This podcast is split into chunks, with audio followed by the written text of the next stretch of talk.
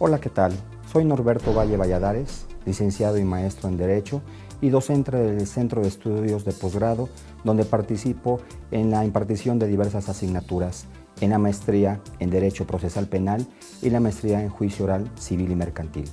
Agradezco al Centro de Estudios de Posgrado la invitación para platicar brevemente sobre el nuevo marco normativo de la extinción de dominio.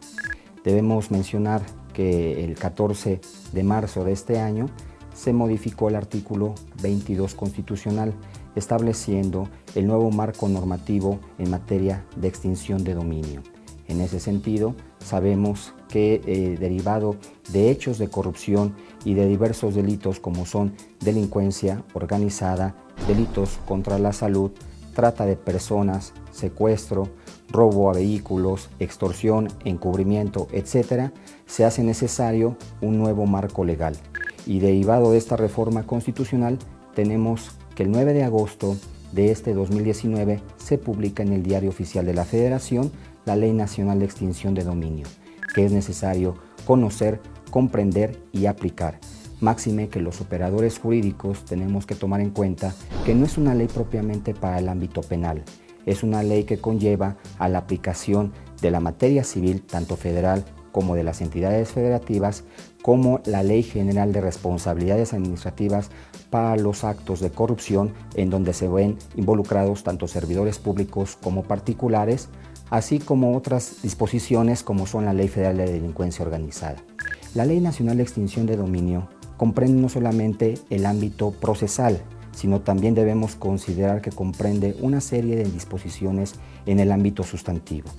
También es importante mencionar que la Ley Nacional de Extinción de Dominio no es derivada únicamente de investigaciones, averiguaciones previas o carpetas de investigación derivada por la existencia de hechos que la ley señala como delito, sino también se derivan por la aplicación de investigaciones que se derivan en materia de prevención del delito, por investigaciones por un sistema único de información contemplada en la Ley General del Sistema Nacional de Seguridad Pública, así como diversas disposiciones que tratan de cuadrar y, ser congruentes con las exigencias de nuestro sistema jurídico vigente. La Ley Nacional de Extinción de Dominio establece muy claramente que el ejercicio de la acción se le encomienda al Ministerio Público, sea de la Federación cuando se trata de delitos federales o sea de las entidades federativas cuando se trata de la investigación, persecución y sanción de delitos del fuero común. Pero además se establece que la Ley Nacional de Extinción de Dominio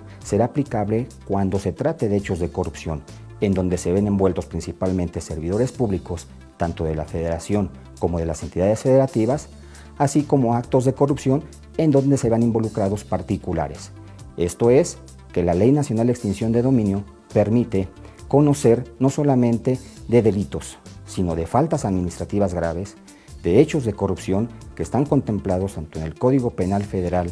como en las leyes administrativas vigentes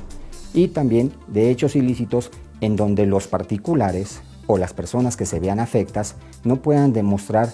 el título o el dominio legítimo o el destino de sus bienes, bienes de carácter patrimonial, en donde se tiene que comprobar primeramente la existencia de un hecho ilícito, segundo, la existencia de un bien afecto a ese hecho ilícito. Tercero, un nexo causal entre el hecho ilícito y el bien que se destinó o que se usó en el hecho ilícito y finalmente el conocimiento que debía tener o tenga el titular de dicho bien. Esos son los presupuestos para la acción. La acción le compete al Ministerio Público y tendrá una etapa preparatoria para llegarse de toda la información